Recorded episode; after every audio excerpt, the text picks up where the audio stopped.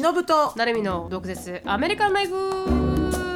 この番組はアメリカ在住20年超えバツイチアラフィフのしのぶと17で留学アメリカで人生のエグさを知り29で沖縄に戻ってきたなるみが日本とアメリカの生活を毒舌に切っていく番組です。週1です。月曜配信以外の独占エピソードが聞けるサブスク会員限定のアフターアワーやオンラインサロンでは週2回の独占エピソードだけではなくしのぶとなるみの座談会に参加できるなど盛りだくさんです。アフターアワーとオンラインサロンに関しては毒アメ .com そしてその他 SNS は概要欄をチェックしてみてください。皆さんお疲れ様です。お疲れ様です。私のつぶやけからはいつぶやき入らせていただきたいと思うんですがその前に、ちょっとしのさんに言いかけてやめたんですけど、ん。今年は面白いのが、うん。25日クリスマスの日も月曜日でうん。1月1日もうん。月曜日なんですよ、うんうん今年は。だから、うん。あの25日と1月1日にドクアメのエピソードが出るというね。節目の時にドクアメのエピソードがが出るっていうのはちょっとなんか面白くないですか？でもそんな時に誰が聞くんだろう。ドクアメをね確かにね。皆さんこれ1ほら月1日に聞いてる皆さんあれでしょ？これあの、通勤時間で何もやることないから、しょうがねえなって聞いてくれてる。ね？通勤時間だったらこれぐらいのこと聞いてもいいかみたいな。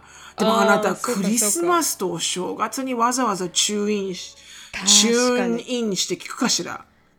確かにその通りだった、ちょっと忘れました。そうですね。一番聞かない時に流れる聞かないんだよ。そううそうそう。でしょ？そう思ったの私、うん。一番聞かない日じゃねえかうんみたいな。ポッドキャスト絶対一番聞かない日だよ、これ。あじゃはいすいません。じゃあ聞かない日に録音すが出るというね。皆さん暇な時に聞き直してまください、あ、もちろんそれは冗談ですけど、まあ別にね、はい。クリスマスと正月に聞かなくても、その次の日か何かに聞いてくれるでしょうから、皆さん。はい。ただク、リスマスにドクアメ聞いてるなんて寂しいですかねやっぱり。いや。1月に聞くのも。いや。何をおっしゃる？あの、皆さん、これ、あれ、ポッドキャストってあれなんだよね。私もいつも聞いてる人、あの、ほら、リスナーの立場として聞いてることもあるから思うんだけど、うん。なんかさ、YouTube とは違って、YouTube って目,、目と、ね、耳で聞いてるじゃない？でも、ポッドキャストってさ、ほぼほぼ耳だけで聞いてるじゃん？だから、はいはい。だからなのかもしれないけど、なんか本当に友達になったかのように思うんだよね。うん。だから、まあ、私があのスーパー聞いてるのはメルメル・ロビンさんなんだけど、あの,、はいはいあの人がいつも最初に、Hi, it's your friend Mel っていうのね。はいはいはいで、あなたの友達のメルよって言うんだけど、いつも。なんかさ、うんこう、こう、声がすごく聞こえるのって、なんか本当にこう、お友達のように思うから、こう、もう、私の中で、あの、メル・ロビンさんもなんか自分のちょっと、あの、お姉ちゃんみたいになってるんですよ。勝手に。はいはいはいはい。勝手に。うん。うん。だからきっと皆さんも毒アメをたくさん聞いてくれてたら、いやきっとなんか、あの、ちょっと年上の、あの、近所のおばちゃんとお姉ちゃんの会話入っちゃったみたいな、あの、はいはいはいはい。でなんかこう、身近になってるんじゃないかなと思うから、うん。うん。なんか普通に、き聞かそれなんて英語で言いましたっけ？うん。なんかあるのよ、そういう症状が。なんかこのずーっと聞いてると、なんか本当にその人の友達かのようになってくるのが、ポッドキャストの実はなんかこう魅力だと思う。YouTube とは違う。あパラソーシャルリレーションシップだ。何？英語で。パラソーシャルリレーションシップパンパンパンしか聞こえなかった。パラソーシャル。パラソーシャパラルリレーションシッソーシャル。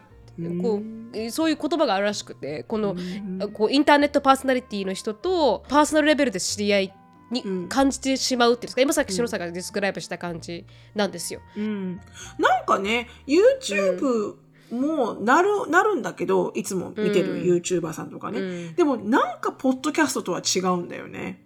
だからもっと濃いですよ私ねそう思ったの。だから私、うん。ほらメル・ロビンスがずっとポッドキャストで聞いてたけど、うん。あのポッドキャストが YouTube にも出てるから普通に。はいはい。メルさんがこうひょ、うん。あの喋ってるメルさんをね、聞きながら、うん。でも私やっぱそっちよりもただただ耳で聞く方が好きなんだよね。ああ興味深い。ななんでかわからないんだけど。なんか多分見ちゃうと、うん。そっちに集中したんだと思う。多分メルさんの表情とか。でも、うん。声だけで聞いてると、うんな私私の私だけのことかな？なんか声だけで聞く方がなんか、おうんうん。何の話を聞いてたのかよく覚えるんだよね。いやでもあのジェイコブと父に同じ質問をしたことがあってうん、で父は音がいいって言うんですよ。やっぱり。りジェネレーション的にあのラジオをうまく聞いてた時代の人たちなのであの音声かそうだと思います。音声で聞く方がうん。なんか distract されにくいっていうんですかこう。ああそうね。なんかこう何かになんか惑わされにくいっていうんですか、でうん。もジェイコブに聞いたら全部ポッドキャストを映像で見てるんですよジェイコブ。やっぱ年だね。音で一切聞く。その通りだと思います。だから、うん。 Generation Z の人たちはみんなうん。YouTube でポッドキャストを聞く。YouTube の方がいいんだ。しっくりくいい。んだ。はい、やっぱ見てると余計あの話が入ってくるっていう人ですけど父の場合は全然あのポッドキャストで人の声聞いてた方がいいって言ってました。だから多分、うん私ももしかしたらジェネレーションが出るのかもしれない。私もお父さん派だな、そしたら。うん。そうですね、うん。だからあるのかもしれないですよ。だからしのさんだけじゃないと思います。うん、あるんだろうね。うん、うん、うん。っていうのであの、うん。すいません。それでした、まあ、クリスマスとお正月にお楽しみください。はいお楽しみください。はいということで。で私のつぶやきはちょこっとはい。あの那覇マラソンにまた出たんですよ、うんうんあのアナウンスとして。うんうん。で今年は本当に。いや今年はね失敗し失敗せずに全然あのいけたとは思ったんですけどただあの原稿をもらったのが金曜日だったんですよ。だからさ、もうちょっとさ、そうなんですよ。去早年もめに欲しい去年もそうだったけどさ、そう原稿もらった金丈曜日夫なマラソン。そうそうそう。本当に。金曜日にもらって日曜日なんですよ本番。うん。だからもう本当に練習ザーってやって日と銅で。あ違うすみません金と銅で。うん。であのゲストスターターも決まってなかったですよそれまで、うん。本当詰め詰めだなと思うんですけど、うん。ナーマラソンって、うん。それでって2万人以上の人がいるんで すごい回じゃないですか、うんうん。なのに裏方結構バタバタしててみたいな、うんうんでそしたらなんかこうマラソンの日になって、でうん。うんそしたらこう練習した通りよ一回一応あのリハーサルもして練習するんですけど、うんあのその通りに読んだらいきなり途中ですよ、うん。本番の途中に「暗い」って言われて、うん。真剣に喋りすぎてるみたいな。あで言われたの？しあの注文が入ったんです本当に。生中継なのに。生中継なのにうん。でなんてなんて言われたの？式屋さんって？いや式屋さんというか最初、あの練習はなんか皆様那覇マラソン第37回那覇マラソンがただいま開始いたしましたぐらいのトーンなんですよ。まあ、もっと低かったかな。開始いたしましたみたいな感じのトーンなんですよ。でそしたら途中から本当になんか10分とかインの時に、んあのちょっと暗すぎ暗すぎ暗すぎって言ってますから、ちょっともっとテンポよくあのもっとテンポよく明るく 喋ってくださいって。本当にえ私ちょっとど素人なんですけどって言いたいぐらいそんな途中からトーン変えて喋れるような能力はほぼないわあけですよ。るでしょあるでしょでもそれでもやりましたよ。対応しました、それは。どういうふうに変わった？本どういうふうに変わったの？だからこの「皆さん頑張ってください!」みたいな本当にツートーンを上げて 途中から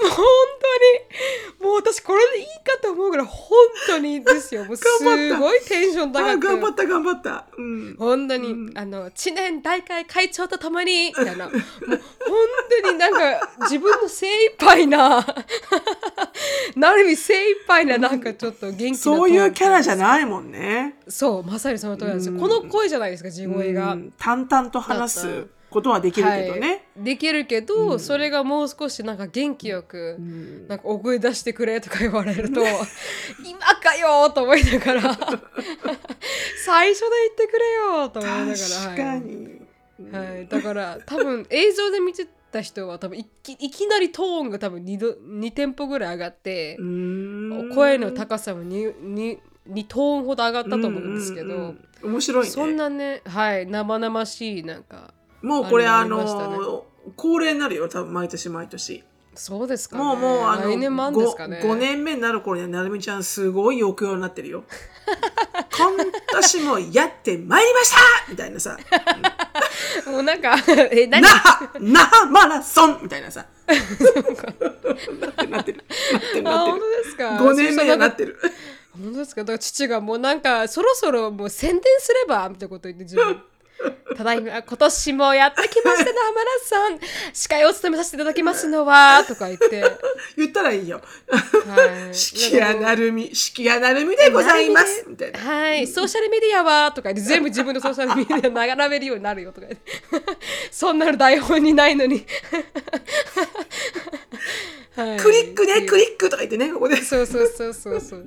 なんかもうもうものすいいんじゃない？ごいことだと思って。はいいんじゃない。誰も抵抗ないよ、全然。本当ですか？なんかもう、どんどんどんどんなんか要求がなんか強くなってきたなとか思いながら、いい、いい、いいね、いいんだよ。すごい楽しいじゃん、これからも。毎年毎年。そうですね、うん。うん。でなんであの今回は宣伝しなかったんですか？って聞かれたんですけどあまりにも緊張したっていうのと、ただなんか前回があの、芸能人さんが来てたんですよゲストに、うんうんうんで今回はスポーツの、はい、スポーツの方だったんで、うん。そこまでこうオーディエンスが並ばなかったんですけど、うんうん。ほぼ誰も並んでなかったんですけど ただ去年 本当に申し訳ない。ほん素晴らしい人たちだった。本当にオリンピックに出るような沖縄のすごい選手たちだったんですけど、うん。まあすこう本当にテレビに出る芸能人ほど知名度はある方たちではなかったので、うん。そこまでこう交通規制にあの大変じゃなかったんですけど、うん。去年がすごい大変だったんですよ。もうみんな止まっちゃって、みんなもううん。沿道からその隣にこう何ですかあのうん。彼女彼女が立つところがあって、うん。だからもうその沿道本当に狭いのに、うん。もうみんなが止まり始めたんですよ。写真撮るって言って。うん。うん。なのでこの止まって見れるスペースが全くもって去年はなかったんで、うんうん。なんか私がいますよと言ってもなんか何かしできるスペースもなかったんですよ。うん。去年が、だから全然それも加えて言わなかったんですけど、うん。ガラッガラだったんで今年は、うん。やっぱなんかこの人によるんだなと思いました。この何ていうんですか？うん。こうえんこうゲストゲストによって、うんうんうん。あのにぎわいぐらいが全然違ったなっていう。うん面白いね。まあもちろんそうだよね、全然ゲストによってももちろんそのクラウドのさカラーも違ってくるよね。はい、そのマラソンがメインなんだけどね。ゲストじゃなくてね、うん。うん。うん、その通りなんですけどね。その通りなんですけど、うん。で補足がなんかあさみちゃんってあのシスターインローって、あの義理のお姉ちゃんなんですけど、が来て一緒に行きたいっていうか来てくれてて、うん。で本当にずば抜けてコミュニケーション能力が高いんですよあさみちゃんって、うん。ほんと白さんぐらい高いんですよね、うんうん。ゲートがあって、うん。関係者しか入れないところに、じゃあ皆さんお疲れ様よろしくお願いします。今年もよろしくお願いします。本当にその人の一部みたいな感じで 入っていってうまく立ち回って、うん。関係者しか入れないところにもうスッとうん空気のように入っていって、なんか人間コミュニケーション能力だな人生と思いました。彼女を見て、まあいいんですよ。いいところと悪いところが混ざり合ってればそれで。そうです。だから、うん。ここを見習わないといけないなって思いました、うん。ここまでうまく立ち回るんだったら、うんうんあの人生すごい楽あのいいだろうなと思って。いやもうほんとねそれはねやっぱりこのメンタルブロックだと思うんだよね。そうだと思いますあでもまあ本当に。もちろんさほら内向的外向的っていうのが実際にあるから、ね、うんうん。それをするのが好きなひ人だからすね外向的で好きなわけで,、でそれをするのがやっぱ嫌いだから内向的なわけじゃん。別にいいんだよ。それは、うんうん。わ悪くはないんだよ。で外向的な人はほら内向的なことが嫌いってわけじゃないけどそのチョイスは取らないよね。絶対、うん。まず人を見たら「こんにちは」って言っちゃうじゃん。そうなんです多分多分ね、外交的な人はね。だからまあまれ持った、ね、好き嫌いだから仕方がないんだけどでもそれがん。できる人とできない人がこう混ざり合ってね言ったら私はいつもいいんじゃない？っていつもほら内向的な人にはさなんか私もそんな風に喋れるようになりたいですってあの、結構言われる時があるんだけど、別に喋れなくったってよくない？っていつも思うの私。あの、うんうんうん反対に喋れるのは喋れるって結構辛い時あるよ？みたいな。あその場を立ち回らないといけないですからね。うんいつもなんかだ何かをあの喋ってくれるっていう期待の目で見られるからねみたいな。でも。まあそれはさておきなんかこのほら、うん私から見るとこう周りの雰囲気にあまりこうまあうちのアンディなんかそうだけど、うんうん。あの全然気にしないから周りが何とかもうすでにマイペースでタバコとか吸いに行ったりとかでシューって。はいはいはい。なんでお前はそんなに落ち着いてるんだろうなと思うんだよね。私じゃわちゃわちゃわちゃわちゃわちゃわちゃわちゃわちゃわちゃしていっぱいいっぱいなってるのに一人で。うんでもなんか、ふーとか言いながらバーベキューしながらタバコ吸ってるからふーって。確かで、になん確かこういうのも若干憧れる。で、彼は。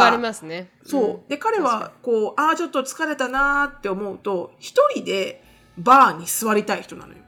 うん。ちょっとこう、落ち着かせるために、こう、ワインダウンってそうんだけど、こう、全部をこう、自分からはのもっぱらってもっぱらって、こう、リセットして、ああ、一週間お疲れ様でした、みたいな感じで、彼はよく一人で、あの、バー、一人で、こう、なんかバー見つけて、ポンってバーに入って、うん普通にカウンターに座って、一人でおお酒飲むんだよね、1時間ぐらい。うん。で、私、その間、何喋ってんの？っていうの、私。うん。うん。したら、喋らないよっていうの。うん。一人でゾーンインしてるんだよっていうのね。私、それができる人、い意外にすごいリスペクトするんだよね。私、超か？挙動不審になると思う、きっと。まず、誰、誰も話す人がいない。で、うん一人でドリンクだけもらっても、テレビ見たらいいのか、携帯見たらいいのか、バーテンダーと喋ったらいいのか、なんかこう、すっごい挙動不審になると思うの、私。で落ち着かない、全然。えそれはバーだけのセッティングですか？それもカフェとかでも？カフェとかのカウンターでもそうなると思いますか？カフェは大丈夫。あバーだから特にってこと？でも、カフェに、カフェに一人で時間を過ごしたいからって言ったことはない。ただ、かカフェで、うん。カフェで例えば何かしたしなきゃいけないことがあって、この課題をするとか仕事をするとか、うん何かしなきゃいけないことがあって、でも家ではずーっとしたくないからカフェに行ってやろうって、気分転換でやろうっていうのはあるよ。でも、ただ今日何しようかなーってなって、じゃあ一人であの美味しいコーヒーを飲みにカフェに行こうとならない。だって誰かがいないと私は本当につまらないから。面白いですね、ジェイコブと似てますね私は結構アンディ派かもしれない、うん、そう。ゾーンインでる。きるかも、うんうん。そういうのにすごく憧れるときところはある。とってもそうかそうだからお互いにないものみだたいなんです、きっと。確かにその通りですねはい、うん。いいんですよあ。りがとうございましたうん太陽太陽と月がないと世界はねやってきませんからね。確かにうんはい。はいはい。つぶやきでしたお疲れ様です、那覇マラソン。ありがとうございますあありがとうございます はいありがとうございました、はい。私のつぶやきはですね、あのえっ、と、ちょっとショーンのバスケットボールチームの中での、あのーインシデントがありまして、あ出来事出来出来事がありまして、うん。で、えーまずその、まあ、ショーンってバスケ部、バスケ部員うん。なわけよね。うん。で、バスケ部の、あの、まあ、皆さんご存知の通り、男の子なら皆さん知ってる、あの、もうバスケットボールシューズは、命の次に大事なわけですよ、彼らにとって。確かに確かにまず、レアものとか、高い。まず高いしね、すごうく。んで、だからもうもうもうもう、あの、コートの中でしか履かないわけですよ。もうコート、はいはい試合終わったら即を脱いで、確かにもう大事に大事に皆さんしまうわけですよ。うんで、綺麗に綺麗にするし。で、うんもうそこの上に踏もうもんなら、もうめちゃめちゃ怒られるし。確か で、それぐらい大事にしてるバス集なわけですよね。にで、うんあの、その中で練習、えっと、バスケ部部員のロッカールームがあって、で、うんうん基本的にロッカールームって鍵かかるんですよね。はいちゃんと、この、あの、うん3つのこの、なんつうのかな、鍵でこう、ほら、4つぐらい数字が並んでて、ガチャガチャガチャガチャって数字をこう、あの、合わせると、カチャってこう、鍵が開くやつ。わかる？うん。わかりますわかります。はい。このこういうやつですよね。そうそうそうそう鍵がうん。こう4つぐらいのコンビネーションキーっていうの、ではいそれがつくっついてるんだけどだから基本的には入れてるものはそれがあればあのなくならないんだけど一人、あのロイヤル君っていうもうロイヤルって名前もすごいと思うんだけど確かに。あの彼ロイヤルって名前なのよ。後期違うな、日本語なんて言うんですかね？ロロイヤル。ロロロイヤル。高貴な。こ高貴な、うん、こ こうん。こう、うん、そうね、うん。こうロイヤルって名前の子がいるんですよ、うん。黒人さんの男の子で、はいすごい名前ですね。うん。で、まあ、まあ、あの、お母さんも見るからにディーバなんだけど、あの、はいはい。ロイヤル君がすごくレアな真っピンクの、あの、バッシュを買ったんですよね。でそれがなんかすすごく人気のある、なんだかっていう、もう全然わからないけど人気のあるもの。で、はい。みんなが、おー、ロイヤルすげえ、かっこええとか言って言ってたんですよね。うん。でそれを覚えててでその次の日に、あのショーンが帰ってきてうん。あの何すごいことが起こったよお母さんって言うから「ん。な何?」って言ったら「ロイヤルのあのピンクのシューズが盗まれた」って言って。であの、えっ、とバあのまあロイヤル君も悪いんだけどねで、うん。鍵をほらコンビネーションキーだから鍵カチャってやったけど、うん。数字を動かさないと外れちゃうはずあの開いちゃうじゃん。確かに。でカチャってやったんだけど数字を動かすのを忘れちゃったらしいの。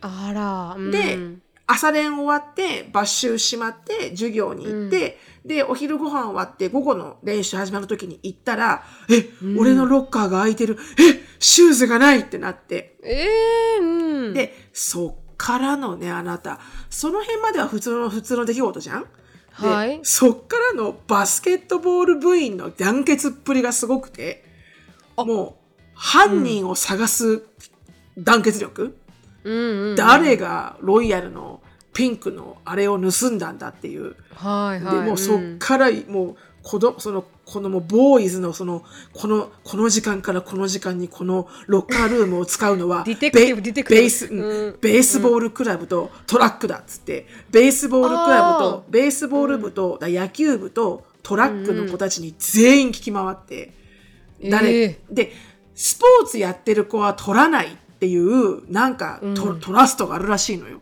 えー、でそうなんですね。まあ、うん。野球部にしても、あの陸上部にしても、うん。やっぱそのアスリート同士のリスペクトがあるみたいでうおかっこいい。うん。取らないっていうの。彼らは取らないっていうの、うんうんだからそのバスケットボールの子たちがみんな野球部と陸上部の子たちに「Hey、うん。Hey Hey Yo Yo What's up?」みたいな感じでい言い回って、このマイボーイロイヤルのあの、うん。バッシュがね。盗まれたんだけどって言って、誰かこのアスリートじゃないようなルックスの子がいなかったかと、この時間帯。見なかったかと、うん。そしたら3人出てきたらしいの。わあ。あ、こいつがいた、あ、こいつがいた、こいつがいたっていう。3人、陸上も野球もバスケも、ないしはアスレチックでも何でもない子がいたと。ちょちょっと質問でいいですか？そのそのロッカーは本当にみんなが使えるロッカーなんですか？みんなが出入りできるロッカーで違う部員が全部使うあそうなんですね。このバスケ部だから使っていいロッカーではないんですね。うんないんです。ロッカールームっていうのは、はいはい。ロあのロッカールームっていうのは廊下から普通に入れて、はい。はいだ男子と女子で。うん。で、ただ中に入るとセクションに分かれてるんですよ。バスケットボール、はい。はい野球、うん。サッカーとかって、こう、セクションに分かれてて、うん。その各セクションの中に真っ赤なよくあるロッカーがあって、はいはいはい。鍵がかかってて、そこに鍵がこういうふうに。わかりました。はいだからなんつったって、バスケットボール部の子たちの方がもうピンコよね。高いバッシュがたくさんあるから、そうですよこにはねうんうんで、まあ、それで聞き回りました。みんなが一生懸命。うんしたら、まあ、その3人の子が浮かび上がりましたと。はいで、その3人の子をどうにかこうにかして、あの、うん問い詰めて、お1人に絞りました。おおで、その1人の子が、えー絞られる段階で、同時に、そのロイヤル君のピンクのシューズが、なんと eBay に出ました。で、その eBay に売ってる、これじゃね？これじゃね？って言ってるのも、うん。バスケ部の、バスケ部の子が見つけてきて、これお前のシューズじゃね？って。言って。で、うんそしたらその売られてる場所が、うちらの住んでるシティではなくて、その一個隣はあ、だったのね。だから近いじゃん。近い、うん。で、その、その売られてる場所うんを見て、うん。その調査団たちが、うん。この3人のあの被疑者、うん。この3人の被疑者のうち、被疑者被疑者。このイーベ被疑者、この3人の容疑者容疑者容疑者よ被疑者は犠牲者の方か。あそうです被疑者は。うん。で、その販売された場所が、この私たちのいるところの右側のあの隣町でした。うんうん、てかで早いですね。うん。出で、すの早くないですか？だって今日盗んでその日に出してんですよね。とね、盗まれた日の次の日、ああ次の日か。あの出されててたの。はいはい。で、で、えーでもその3人の容疑者に絞ったのはその日だからね。はいはいはい。すごいすごい。すごいでディテクティブ力。その、うん。その、えー、う eBay で売られている場所うんうん。と、ゆかりのある容疑者がこの3人の中で1人しかいなかったのよ。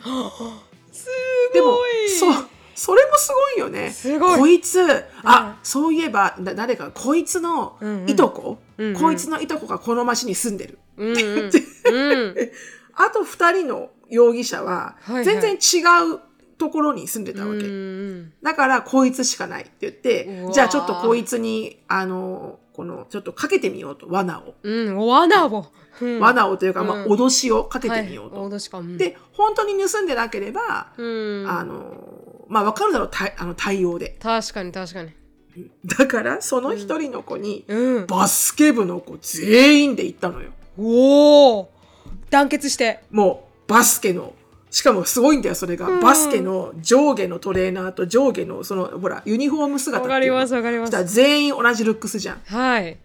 で、それでロイヤル君先頭にして、あと、あと全員後ろにいた。何にも喋んない。白い何も喋んないで、何も喋んないで、うん。こうやってずーっとうん。いたらしいの。で、ロイヤル君が、うん。ロイヤル君だけがそこにいて、うん。お前俺の靴盗んだべ。って言うん。って、ああすごいすごい。うん。したら、後ろ、10人ぐらいいるじゃん、バスケの子たち。そうみんな身長高くてね。うん。うん強そうですもんね。したら、もうもうもう、ね、盗んじゃったわけだから、うん。もう、タジタジしちゃったわけよ、その子は。はいはい。ナイスナイス。うん。うん。それで、まあ、すぐ分かって、うん。で、すぐ連絡しろってなって、その、あの、実際に eBay で売ってる、その、いとこの子に連絡して、取りやめにしてもらって、うん。まあ、2日後に、彼の靴は帰ってきたんだけど、うんこの団結がすごいって思ったのと、うんうんあと、この団結するの、その一個手前にもう一個ヒドンストーリーがあって、かヒドン。まあ、ヒドンっていうか隠されたストーリーがあって、うん。で、ちょうど靴がなくなったって言ってる時うん。に、あのほら、午前、朝、朝練があって、で、うん。午後の練習がある時の途中に積まれてるじゃん？はいはい。だからどっかで、あの、午後の練習が、えーロイヤル君は、えー誰か違うサッカー部員、あ、サッカーじゃない違うバスケット部員の、あのー、なんつうの、この、あの、 extra shoes みたいなのを借りて、うんあの、練習してたのよ、ちょうど。はいはいうん午後の、あの、学校が終わった後の練習ね。はいはいその時にはもう自分のバスケットボールシューズないって分かってるから、うんうんで、そこでね、アメリカ人の男の子もまあまあ可愛いなと思うんだけど、うんロイヤル君はすぐお母さんに連絡したのよ。はいはいはいはいうん っていうのはお母さんが買ってるからね。そうですねうんなんかもうお母さん聞いてくれみたいな。うん。お母さん聞いてくれ。お僕のバスケットボールシューズがなくなったみたいなことを言ってるわけ。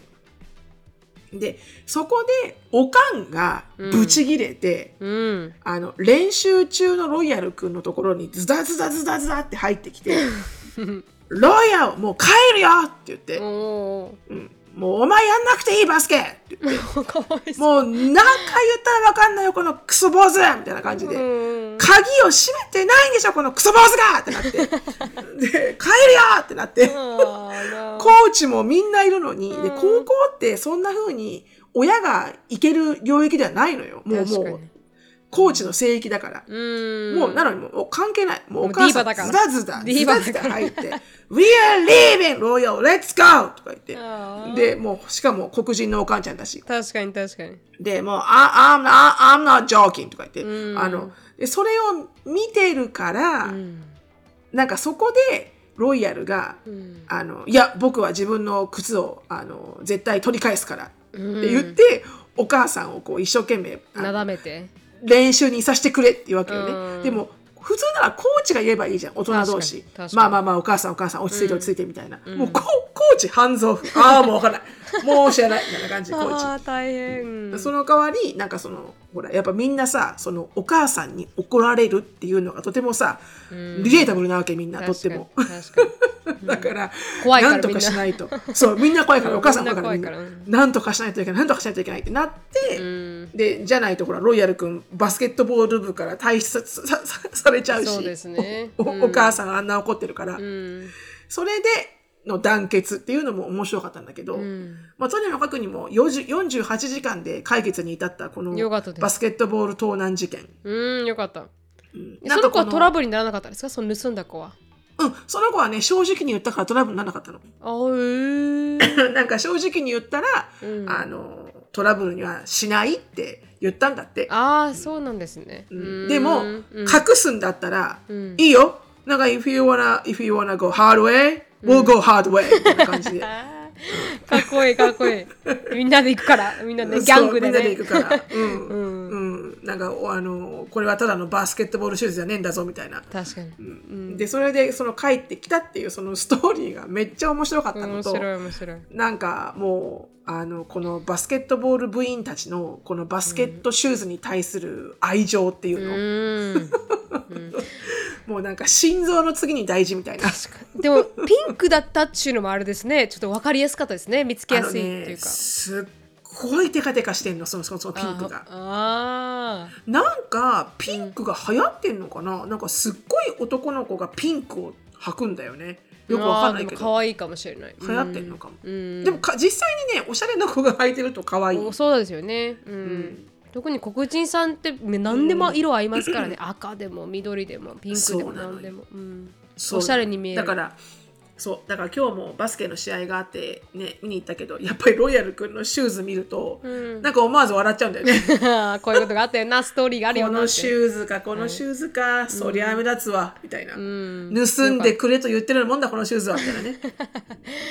でもなんかえげつないですね。すぐ eBay に出たなんて。なんかちょっとそれが衝撃的でした、でもやっぱりとっとと売っちゃった方が足跡つかなくてよかったんじゃないの？どうなんだろうね、まあほらそのシーズンもあるじゃんうんあの今販売されたばばっかのほらレアものだから、待っちゃうと、まあ確かに。なくなっわかんないけどその辺は、うん。でもなんかいいな。すごい値段つくからねバッシュってうね、ん。レアだけでびっくりするよね。レアなほど。うん。本当にその通りですね。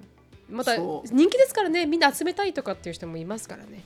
うん。もう様子おかしく高いけどね、うん素晴らしい。そうなんです、はい。はい。なのでそのようそのような青春ストーリーがございました。ありがとうございました。感動しました。このリスペクトが素晴らしい。このね。あそうね。そのベースボール部員と、ね、そうそうそうそうそう盗まない陸上部員は。うん。アスリート同士は盗まないって本当か、と思うけど私は、うんうんそれでも本当でしたからね今回も。うん。うん。やっぱでもなんかあるんじゃない？ほら野球部だったらこのミットとかバットがないと、ねうんその大好きなスポーツができないわけじゃん。だか確かに。確かにらやっぱそれを取り上げるっていうのはやっぱ心痛いよねやっぱり。ね痛い。うん。自分だってスポーツができなくなるってことじゃんね、うん。だからなのかな。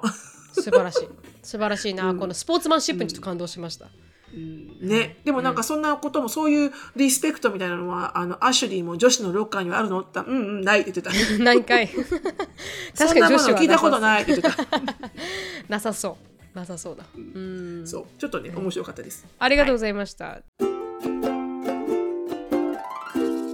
ここで NordVPN のご紹介です。VPN とはウェブブラウジング動画ストリーミングゲームネットショッピングなど安全にインターネットが使えるようになる仕組みです今回紹介する NordVPN は専用アプリからワンタップでインターネットのセキュリティ対策ができます。カフェや公共施設のフリー Wi-Fi の利用時でもデータが暗号化されるので、例えばクレジットカード情報や仕事上のデータなどを盗み見ることはほぼ不可能になります。もう一個この NordVPN さんで思ったのはあの接続できる台数が6台まで可能なんだよね。うん、で今さこう1人もう3台ぐらい持ってるじゃん。まずん。スマホと、ねうんうん。ラップトップと、うん。あとタブレットみたいな。これ結構なんかもうみんな普通に多分3台は持ってると思うんだよね。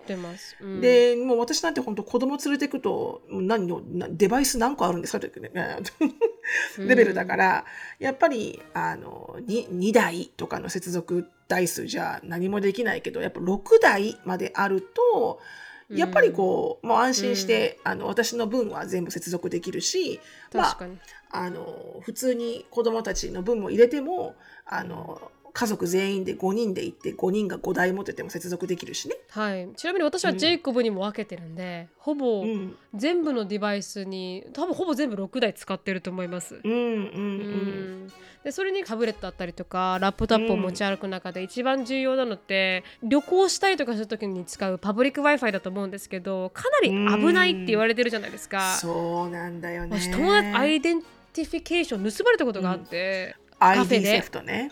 そうそう。でそういう危険もあるからそういう時に NordVPN さんで自分の専用の IP アドレスがあるっていうのはかなりセキュリティ的にも安心だし誰にも情報を盗まれないっていうのはよりね、あの外で仕事する方とかっていうのは重要なのかなって感じますよね。いやもう本当パブリック Wi-Fi は使うときには本当に皆さん気をつけない気をつけて本あの、まあ、こういうノード BPN さんのセキュリティのサービスとかあの、うん本当真剣にね入れた方が絶対にいいですよ。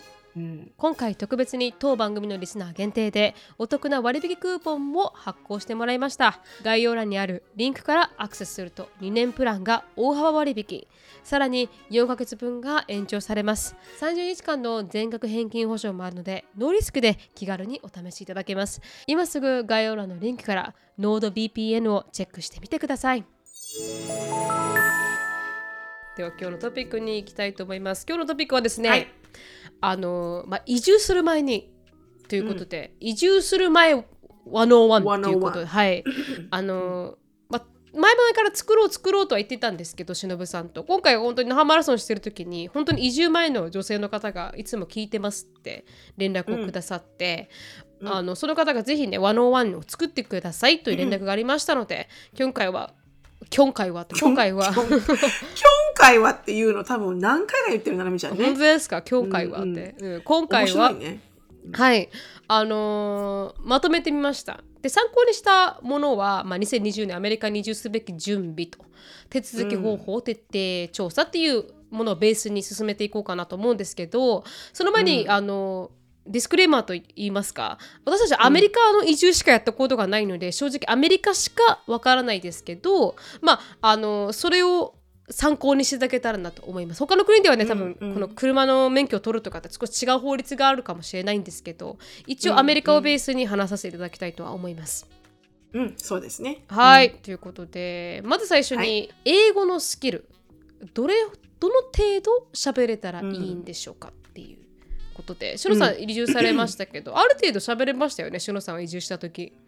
うん、もうその時は普通に喋れましたね。オーストラリアに2年間いた後だったので。うんうんうんうん。コミュニケーションビジビジネス、うん、ビジネス初級ぐらいは喋れる状態で行きましたね。うんちなみにまあ私は留高校留学だったのでその時は全くもって喋れなかった、そうだよね。はい、ですが、大学の時、まあ、カレッジに編入した時はほぼ自分で全部手続きしたんでその時は1年分があったので、まあ、ベーシックは喋る状態で、まあ、講演区を移住というか、っていう形にはなりましたけど、どう思いますか、どれぐらい喋れた方がいいとか？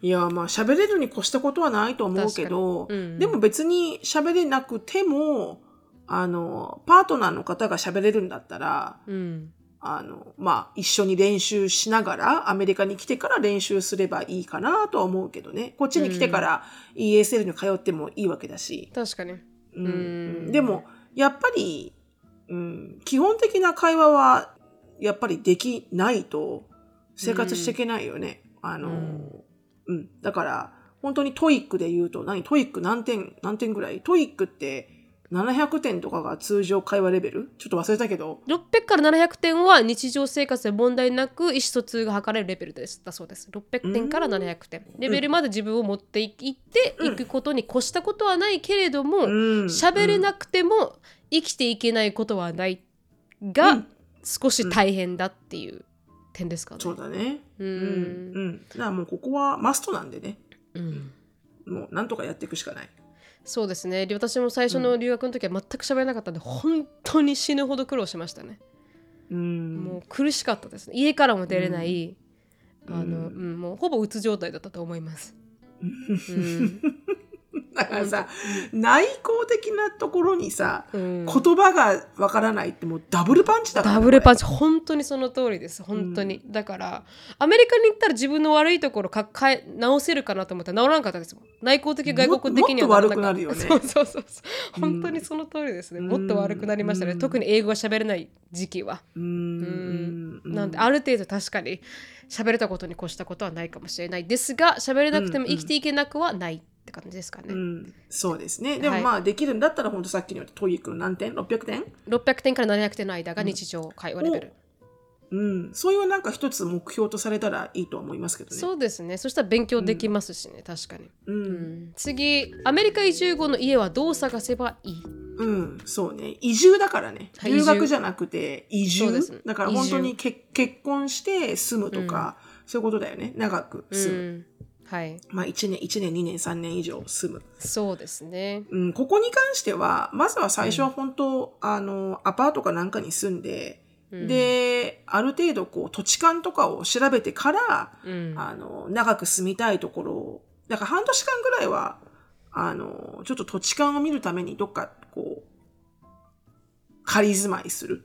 うんの方がいいと思います。で、住んでいけば、あの、そこでね、いろんなお友達とかも作ったりなんかして、こういうエリアがとこうなんだ、あんなエリアがこうなんだって分かってくると思うので、で、うんそっから結構こう本当にこう真剣に長く住むところっていうのをうん探す。まあ治安とか学校とかを加味してね。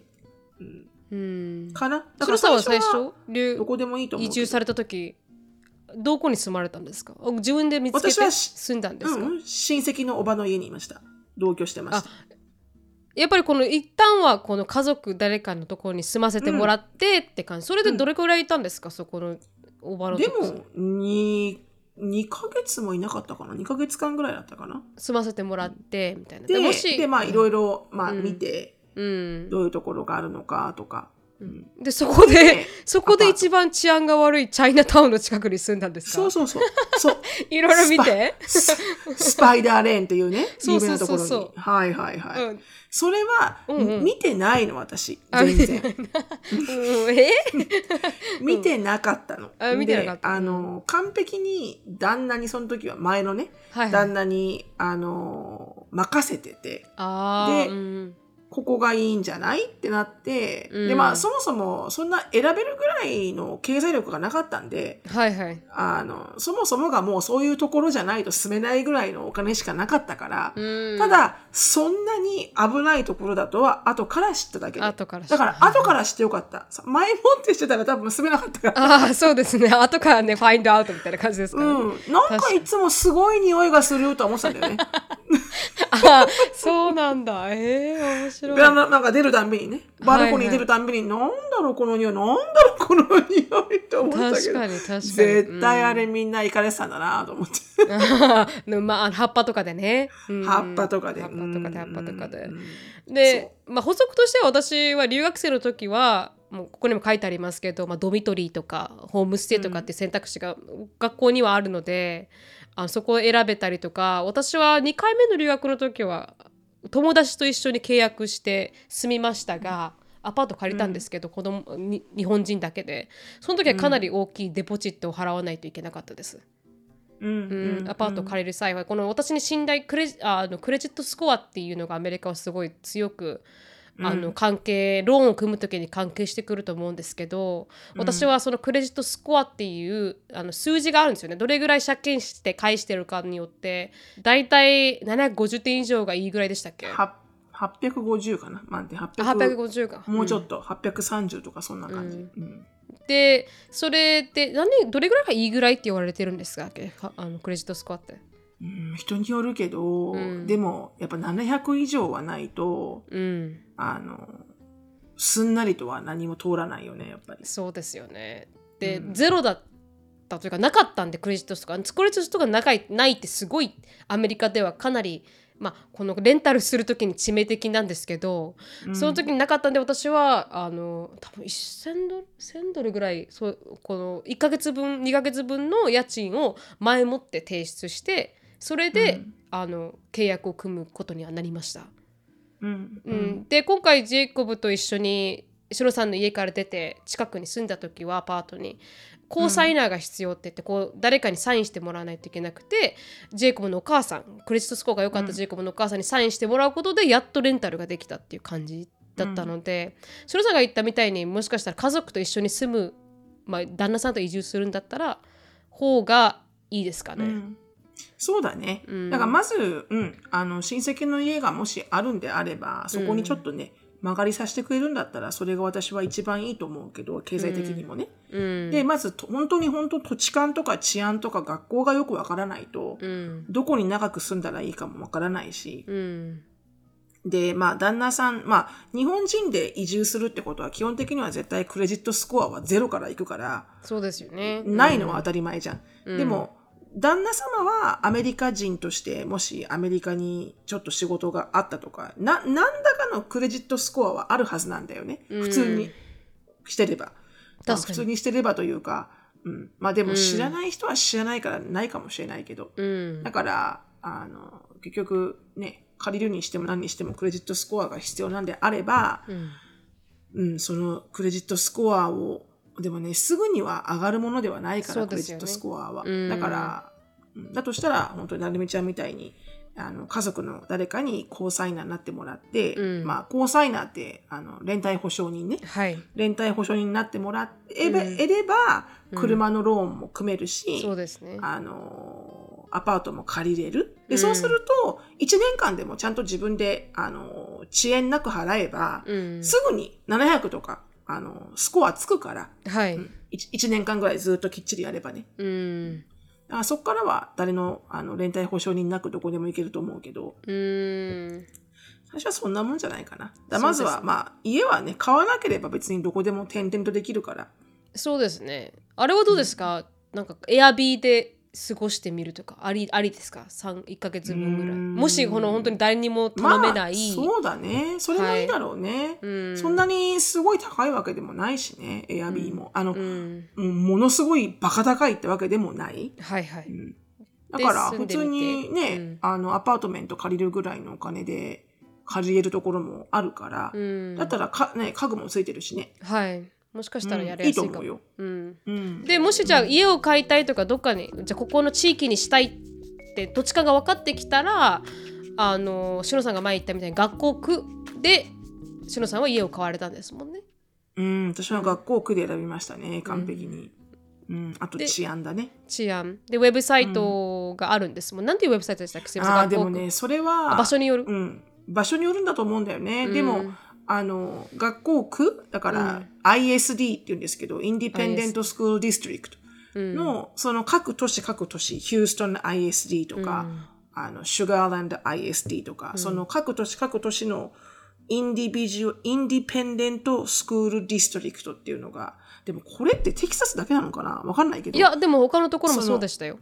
聞いてみたら。やっぱりそう。うん、だからその、なんとか ISD って出出てくるんですよ。うん、もしくは ZIP コードで検索すると出てくるし。はいはい。で、そこで、でも家を探すときは、あの、har.com とか、は、は .com って言うんだけど、うん、あの、それ結構一般的に有名で、あと、はい。ゼあの、Zillow かな？あ Zillow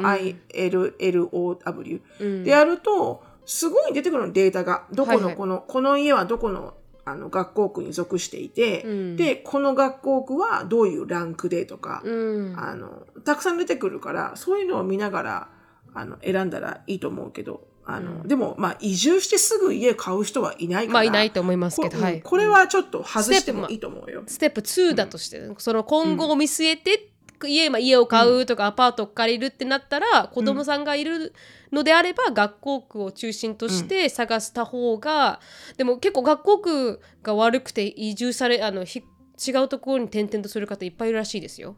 なんか、うんあのアメリカの相談でコアだからね。はい。だからここ学校区悪いからって言って、こう最初はここで買っちゃったけどまた移住し違うところに家買わないといけないとかってなんかあるから、ちょっとそこは篠さんが言った通りちゃんと見てからアパートを借りるだなの、うん、住むだの考えた方がいいのかもしれないですよね。うん、そうなんです安さとか治安とかもそうですけど、そうそうそうそうそうそう。うん。まあ、カップルだったら全然構わないですけどねどこに住んでもね。治安が良ければ、うん確かに確かに。はい。じゃあそれがうん次、確かにね。で、持っていくべきもの贈り物準備するもの何かありますか？おすすめこの辺はよくわかんないんだよね。もう遠い話の話すぎて。うんまあでも薬とか調味料ぐらいは、うんあの、向こう1ヶ月分ぐらいは持ってってきた方がいいと思いますけどね。うんまあ土地勘がさっき言ったみたいに分からないですからね、どこにアジアンストアがあってとか、うん。どこどれぐらいアクセシブルでとか分からないから、うん1ヶ月分は慣れるまでのなんか日本食が作れるぐらいはあったりとか、うん病院そうね。うんうん。こう薬もそうですよねイブとか、うん。せいろがんとかね。せいろがんとか、せいろがんって意外にすごいですよねよくまあ聞くから、すごいのよ、あれ。うんほんとすごいのよ。ううんん。いまだにも漢方薬だし。うん。いまだに持ってるのとかあります？いまだに日本のこの薬だけは手放せないわってあります？セイロガンとうん。うんパイロール、パイロール？パイロールってこの塗り薬、やけどとか。ああオロナインみたいな？うんうん、うん。うん。そう、なんかこう、なんかね、何でも私、パイロールにしちゃうんだけど、へえ、うん。それと、セイロガンぐらいかな。うん。あとは、あとはないかな。でも最近リスリスナーさんからもらった、今回のうん日本にいた時にリスナーさんからもらった短切りの薬？うんうんっていうのがアメリカには確かに見たことなくて、うんあの、痰を切るっていう薬。あうんで、それ今回もらってすごい、あの、助かったから私。はいはいうん。あ、もっと買ってこようと思ったけど、うん、うん。でもそれぐらいかな。うん。うん。沖縄人として私が言えるのはもうあの直任うん。時期に何でも時期になんだよ 私は。アメリカに行く時は必ず時期には2箱ぐらい持ってってましたね。うん、うん。そうだね。薬と、まあ、薬と。1ヶ月分ぐらいの、あの、簡単に料理できる、まあ、日本の調味料とか、あと乾麺とかね。うん。そうめんとか乾麺とか。であのアメリカに荷物を送る際っていうので、それは私がまあ送ったんですけどにアメリカから日本に。あの、うん。大和さんはすごい良かったので、うん。あのうん。大和さんはおすすめするかな。だから段ボールも全然違うんですよ大和さんの段ボールって。アメリカの企業も探してみたんですけど本当薄っぺらいのに入れても送らないといけなかったんですけど、大和さんってそのうん。薄っぺらいのが3倍ぐらいもう。つながったぐらい太いとても上等なもので、のどこにもボコボコがないまま送られて、うん。非常に安かったんですよねやっぱ日本の会社だから、うんうんうんだから荷物を送る際はヤマトさんがおすすめかなと思いましたけど、でもやっぱお金がある方はもっとねなんかねファーネチャーとか全部含めた値段で、ね送られてましたからね。うん。でも、ファーニチャーもさ、うん。家のサイズが全然違うから、あんまり持ってかない方が私はいいと思うんだけどね。本当にその通り。場で売っちゃって、売っちゃってそのお金を使ってまた新しいの買った方が、うん。うん。まあよっぽど思い出思い出のあるもの以外はね。確かに、うん。うん。日本やっぱアメリカから日本に来る人は入らないって言いますしファーネチャーがまず家に、うん。うん。で日本からアメリカに行く人は小さすぎてうん。今度はいはい、あの合わないっていうんで、うん。ほぼ全部捨てて捨ててとかしいですけど手放してきた方が私もいいと思いました、ほ持ってきた15箱のうち必要だったのはなんか3箱ぐらいでしたもん私たち、そうでしょう、ん。そうでしょう。うん。私もね、あの、こたつをね、持って帰りたいなって思った時が一回あったんだけど、はいはいはいはい。でも、やっぱちょっと、ちょっと似合わないと。思って。アメリカアメリカのね。アメリカの風景にね。どこに置いたらいいかもわからないと思って。確かにうん。確かに。似合わないですね。でもこたつあるといいですよね。羨ましい。なんかね、落ち着くよね。うんうん。みまあかん食べたい、まで寒くなるところはないんだけどね、あんまりヒューストンもね。うん。あったあったかいですかね家の中もね。確かに、そうね。はい、うん。でした。次は車。うん。アメリカは車社会なので。そうだね。まあ、だからはい国際免許を持って、1年間、あのーうん、国際免許を持って、で、まあ、来ることは、マストかもね。そうですね。したら、うん。運転の練習もできるしね。うん。かか簡単に。うん。調べたところ保険も、まあ、メジャーの会社は車の保険入れそうですしね。プログレスとか入れる、うん。手配してるって書いてありましたしね。でアメリカって車の保険ないとかか、まあ、日本もそうですけど走れないですからね。こう。うん、そうね。行動を。そうそうそうそうそうそう。でも、アメリカに来た瞬間、まあ、来る前にもうすでに保険をかけてた方がいいのかもしれないですね。車が用意できたら、うん、うん、確かに確かに。ね。それはもうマストだね。どうでした、運転しました？来た瞬間に。すでに。それあそうできなかったのか？しのさんって。1年間車運転しなかったって言ってました車は持ってなかったんですよ。なかったので。ああなかった、ただ、あの、運転はしてましたよ。あ本当ですか？前の旦那が帰ってきたら、仕事から帰ってきたら、借りて運転してとか、うん。週末は私が運転したりとかしてましたけど、うんううん。ん。アメリカで免許、まあ運転はできました。うん。アメリカですぐ免許取りましたね。ああ本当に DMB とかこうそういう車の、まあ、DMB っていうのはそうそうそう。ドライバーズ違うな何でしたっけ？DMB はあテキサスだけ名前が違うんですよねデパートメント・オブ、なんとかビエコ？なんとかビエコ。Department of Motor Vehicles でした。うんうんに行って免許取りにそうですね。私も同じく20歳の時に取りに行きましたね20ドルであのウェブサイトがあるんですよ。知識の試験は20ドル払って受けるんですけど、めちゃくちゃ簡単でオンラインもあるんでそこで練、何回か練習すると必ず取れるんでそこはパスできるんで、その後に、うん。あの実技の試験の時に、アメリカって自分の車で行かないといけないじゃないですか。うん。運転免許を取りに行く時は。うん。だから私友達の車を借りて DMB まで行って仮免で、うん。でそれで試験を受けたって感じ。あテキサスもそうですか？やっぱ自分の車で試験を受けないといけないうんみんなそうだよ。あ本当ですか、じゃテキサスも。うん、そうです、そうです。じゃ基本的には自分の車で試験を受けます。あ、はい、で早めにそれはう取った方がいい。うん、そうだね。だから移住に対してできることと、やっぱ国際運転免許を持ってくることだよね。うん。そしたらすぐに Day1 から運転できるってことですもんね。うん、はい、最後に、あのクレジットカード銀行口座。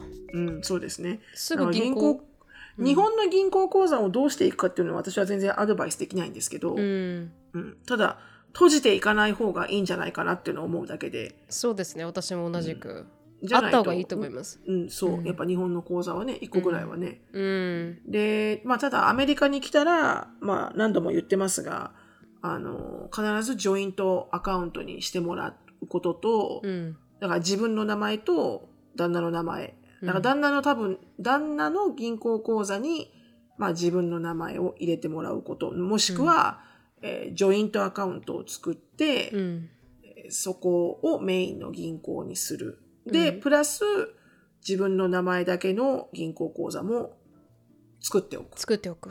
うんで、まあ、日本から送ってくれるお金とか、ね、おじいちゃんおばあちゃんとか、あの、プレゼントこれ買ってって言って、ね、お金とか送ってくるときあると思うんだけど、うんそれはもうそっちの私の名前だけの銀行口座に行くようにしてもらったりとか、うんまあ、使い勝手がいいっていうのと、やっぱりへそくりが貯めやすいっていうのと、そうです何があるかわからないですからね、人生ね。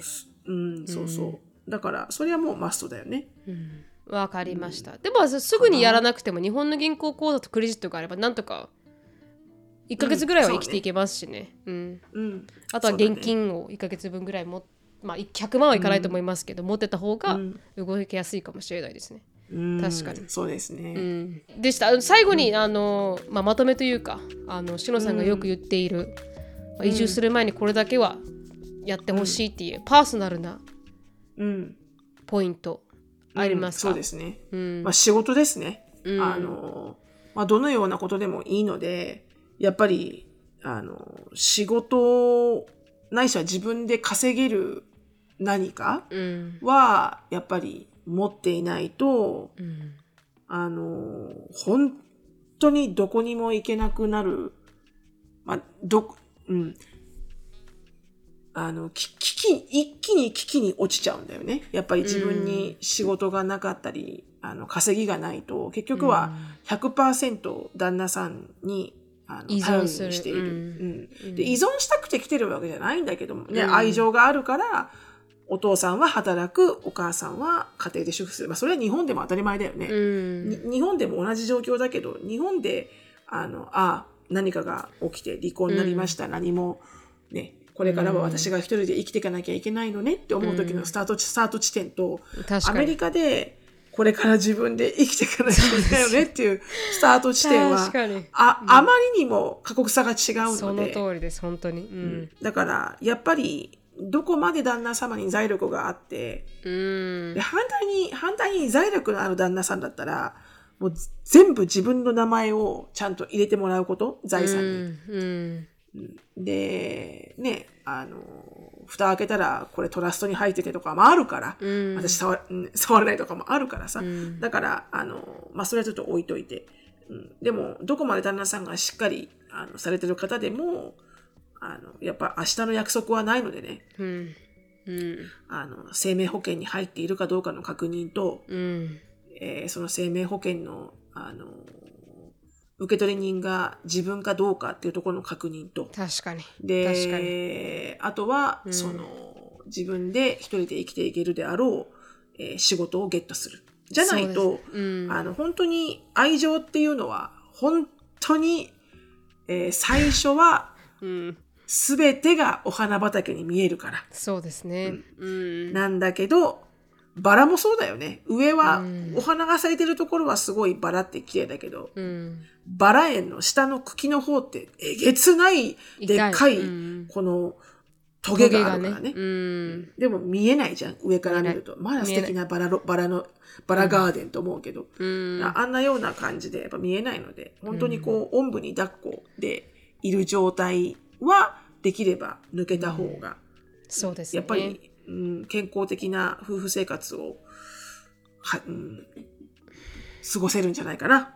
うーん特に本当に特にアメリアメリカというか、まあ、海外だからっていうのはありますよね。うん。日本だったら実家に帰ってお金セーブしてみたいな。でうん。少し頑張れるようになってきたらっていうことができる選択肢があるかもしれないですけど本当にアメリカって帰れない、もうもし子供がいたら余計帰れないとかってなってきて離婚調停に2年かかってったらそれで自分でねあのひみママさんみたいに生きていかないといけないってなると、やっぱ職があって蓄えがあるのとないのとでは全然この本当に篠さんが言ったみたいにスタート地点の始まり方が違いますしね、まあそれはまあ最後を見て生きる生きていくのは少し悲しいことかもしれないですけどうーん。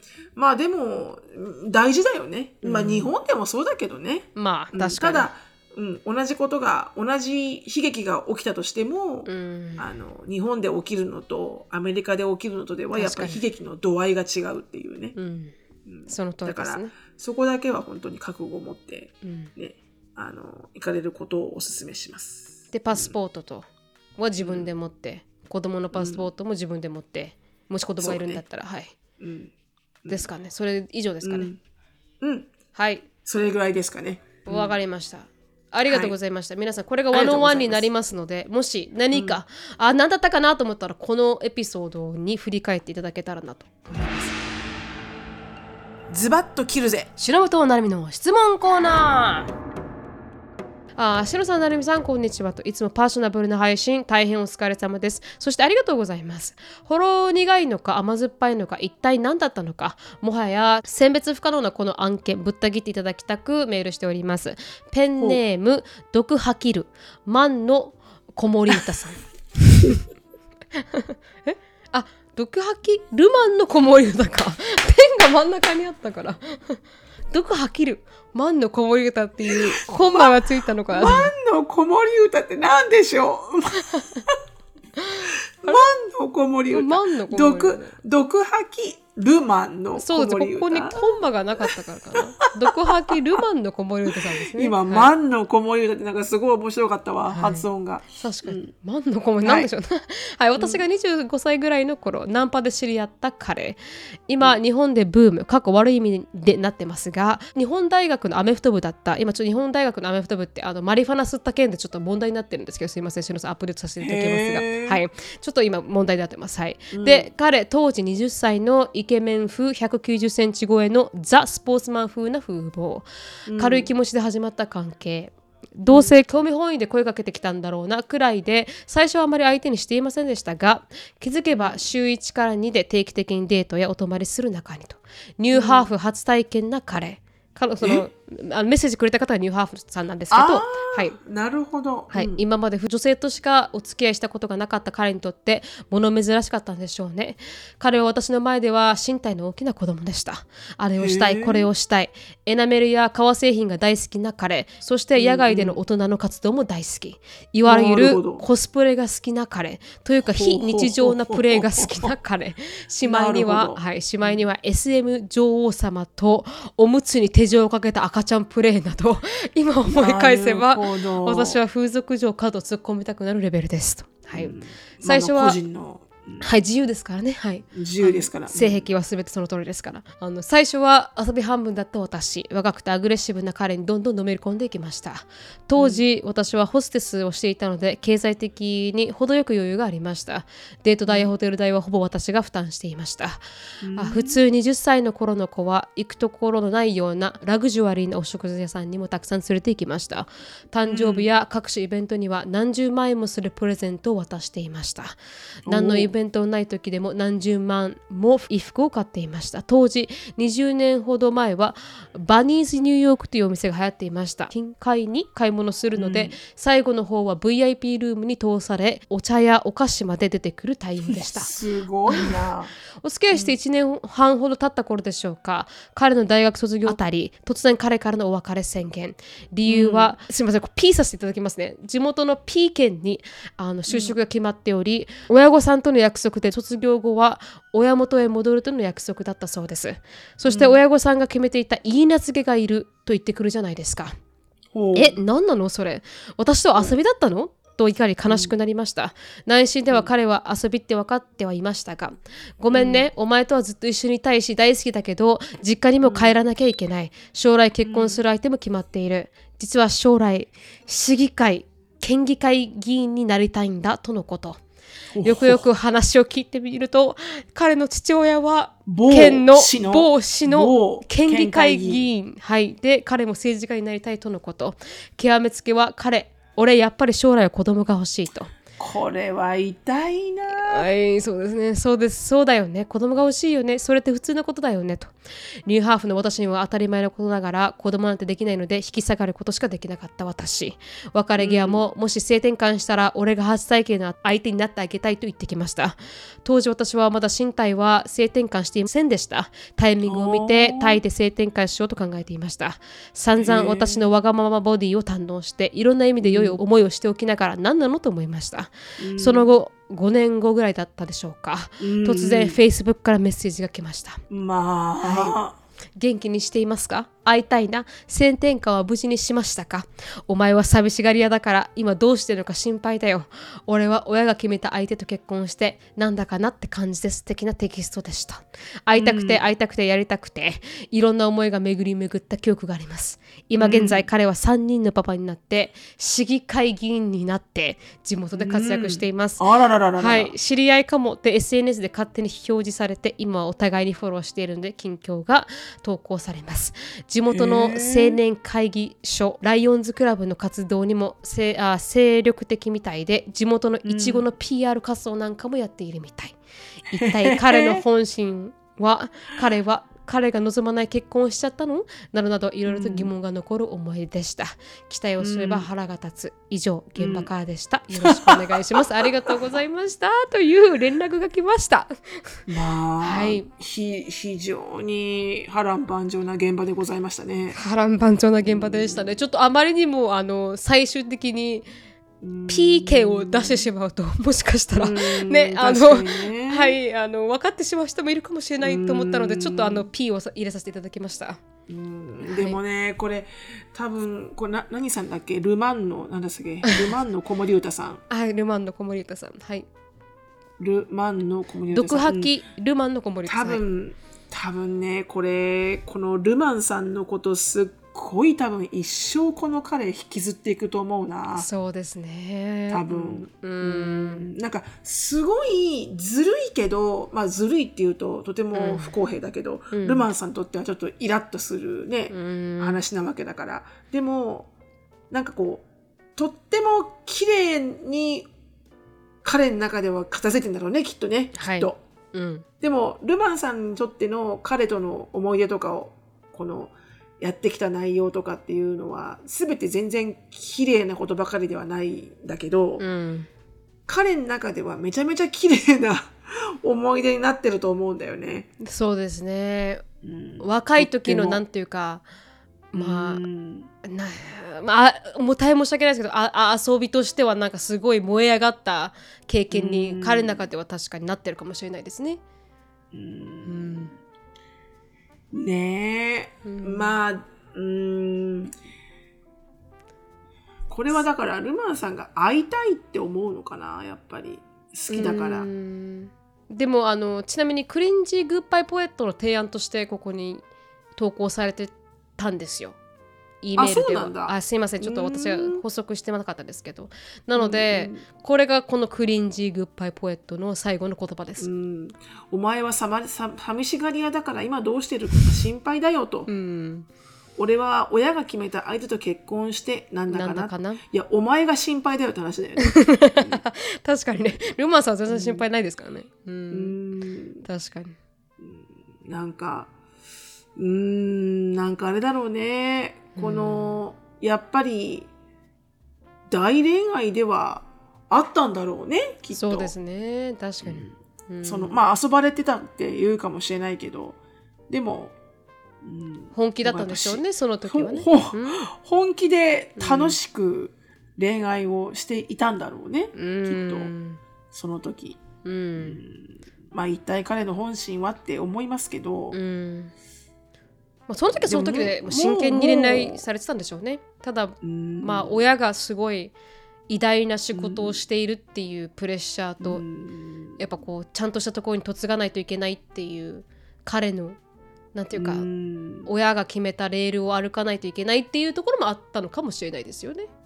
うんそうだね、うん、まあ確かにね期待をすれば腹が立つって言いますけどこれ別に対象が恋愛じゃなくても、うん、あのやっぱり期待をすることって何に対しても腹が立つんですよ。確かに、うん、子育てもそうだし仕事もそうだしうん、恋愛もそうだし何でもそうだけどやっぱ期待をしてしまうってかなりあの厳しい結果が返ってくる時の方が多いからうん、あの本当に期待をしないっていうのは結構幸せのあのなんだろう。そうですね、基本な気はするよね。期待値を下げたり。ありのそう、ありのままの状態を受け入れるっていうの。を、うん。期待しちゃうと変にこう解釈しちゃうじゃん。確かに、自分の期待が強いからこうであってほしいという期待のもと、うん。文章を読むのとうん。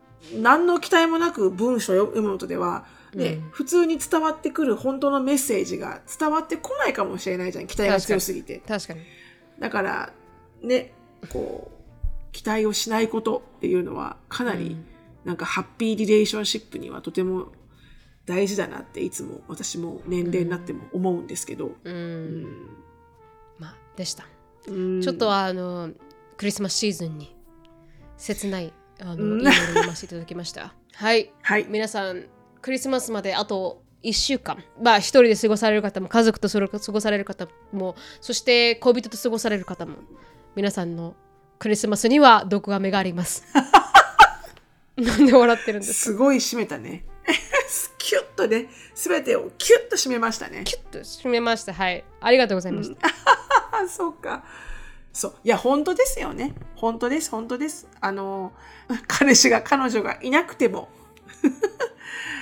誰かねこうあなたのことを思ってる人はうんうん。いますから、皆さん良い1週間をお過ごしください。